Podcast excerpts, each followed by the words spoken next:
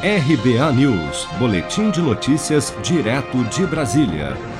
O ministro do Supremo Tribunal Federal, Edson Fachin, suspendeu nesta segunda-feira, 14 de dezembro, a Resolução 126-2020, que baixou de 20% para zero a alíquota de importação de revólveres e pistolas.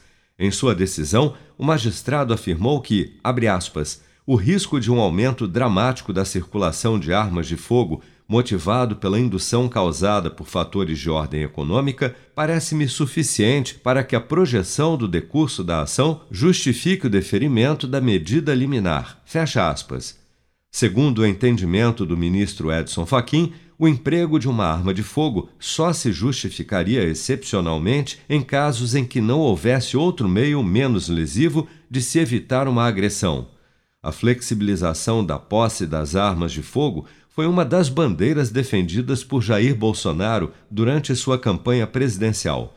Segundo o Instituto Sou da Paz, até o momento, o governo já editou mais de 20 atos normativos que facilitaram o acesso a armas e munições.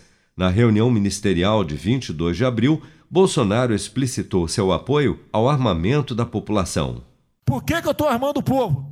Porque eu não quero uma ditadura. E não dá para segurar mais. Né? Não dá para segurar mais. Eu quero todo mundo armado. Que povo armado jamais será escravizado.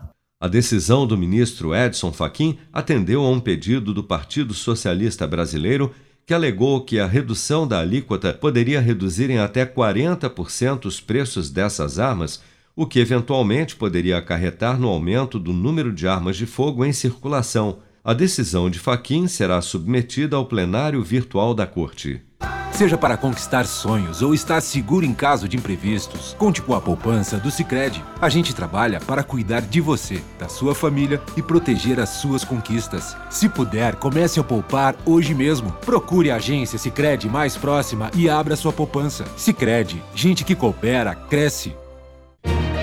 Com produção de Daniele Vaz, de Brasília, Flávio Carpes.